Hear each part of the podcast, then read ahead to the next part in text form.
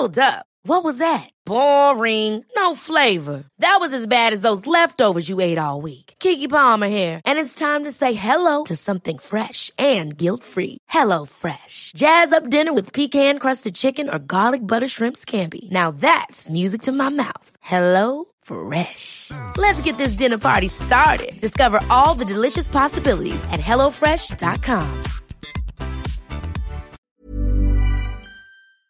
Con el, señor Oscar Sandoval para hablar de qué piensan del Plan Nacional de Infraestructura anunciado por el presidente Andrés Manuel López Obrador y que, tendrá y que tendrá una inversión privada de 850 mil 22 millones de pesos en 147 proyectos. Bueno, pues en realidad un plan de infraestructura, acuerdo, porque no se llama plan, hay que lo que se presentó ahí fue un acuerdo.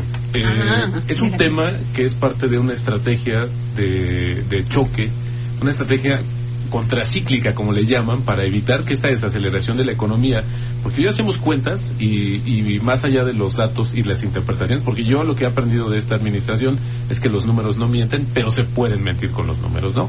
Porque hoy tenemos un crecimiento de los nueve, de nueve primeros meses de 0 por 0.0%. No hemos crecido y ahí la discusión si estamos en, en recesión técnica o en estancamiento, pero para el caso es el, eh, no, esta economía no está viendo la luz. Pues, sin embargo, hay muchos de los factores que quieren justamente tratar de estimular con pro- programas como el de la de, el de infraestructura que hoy el gran reto es que se cumpla, que se materialice, porque pueden hablar de muchos proyectos, pero la verdad es que yo creo que habrá muchos, ahora sí que hasta no ver, no creer. Bueno, dice que el Plan Nacional de Infraestructura básicamente es con inversión privada.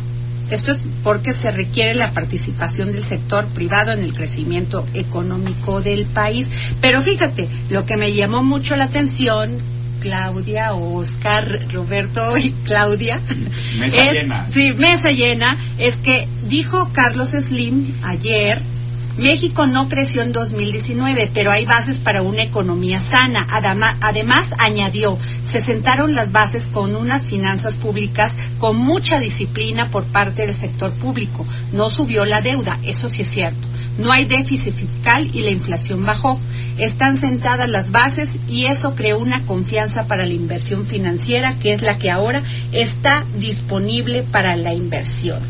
Pues eso es cierto, ¿eh? Aquí lo que puedes resumir es que México ha sacrificado estabilidad por crecimiento. Claro. Porque si estamos estables y si viene alguien de fuera, Oscar, eh, Claudia, Adriana, y, y ve algunos indicadores de México, pues yo no sé de qué se quejan, el tipo de cambio ha estado muy estable, Sí, claro. está debajo de los Y 20 la deuda pesos, no ha la aumentado. deuda no ha aumentado, tenemos una inflación ya en la meta del Banco de México, la tasa de desempleo hoy rebotó un poco, pero la verdad es que la tenemos relativamente controlada de acuerdo con esos indicadores. Entonces, cuando Es que tú lees detalle, eso, ¿no? cuando tú lees eso, dices, pues no, ¿cuál preocupación?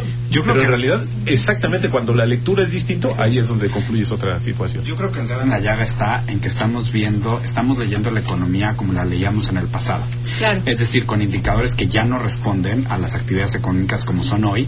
Y además de esto, estamos leyendo... Todo las- cambia, todo también. cambia. Es una economía global, todo cambia. Y estamos leyendo también a la administración del presidente López Obrador en función del miedo que se metió en ciertas campañas políticas, ¿no? Es decir, este tema de el comunismo, el estatismo, etcétera. Y entonces lo que decíamos, Adri, es- repetidamente aquí en el dedo en la llaga es que hay que escuchar también cómo están hablando de los Y, y demasiada corrupción, ¿eh? A ver, que pero la- finalmente eso dio pie a que pararan muchísimos proyectos, revisaran y sentaran las bases de y los acuerdos de cómo nos vamos a manejar de aquí en adelante. ¿No es así? Y creo que también un mensaje no implícito es la buena eh, cordialidad y relación que tienen ahorita los empresarios con el presidente. Este acuerdo de, para, eh, nacional de las inversiones es a todas luces un gran esfuerzo y porque fue propuesta de los empresarios. Ellos identificaron un paquete como de 1.600 oportunidades de inversión en el país y en un primer bloque presentaron estos 147 proyectos. Como decía Roberto, está muy ambicioso el paquete, pero bueno, ahora habrá que ver que todos puedan ser ejecutables. Y además no se les olvide que por eso el gobierno federal adelantó 873 proyectos de infra- infraestructura cuya licitación estaba prevista originalmente para el 2020. La adelantó ahorita para que finalmente se diera esto y esto va a dar desarrollo y empleo. Fíjate que eso es interesante, a ver, porque hoy, por ejemplo, da a conocer el Banco de México el informe trimestral de la inflación, que eso es muy interesante porque eh, actualiza su escenario macroeconómico. El Banco Central, que tiene la autonomía, pero bueno, tiene dos personas, dos subgobernadores que fueron nombrados por esta administración y el gobernador eventualmente, Alejandro Díaz de León, será sustituido por alguien que proponga justamente este gobierno. Pero bueno, más allá de eso, hoy ya actualiza su escenario macroeconómico y lo interesante es que para este año, por vez primera ya tiene un rango negativo de crecimiento, que eso es, eso eso llama la atención, porque anteriormente en el informe de abril-junio estaba un rango entre 0.2 y 0.7%, muy alineado con las expectativas de los analistas privados. Ahora que hace la actualización está en menos 0.2 y 0.2%. Es decir, que hoy podríamos estar anticipando una tasa negativa y un año perdido en materia económica para Oye, México. Pero déjenme decirles que tenemos en la línea a, a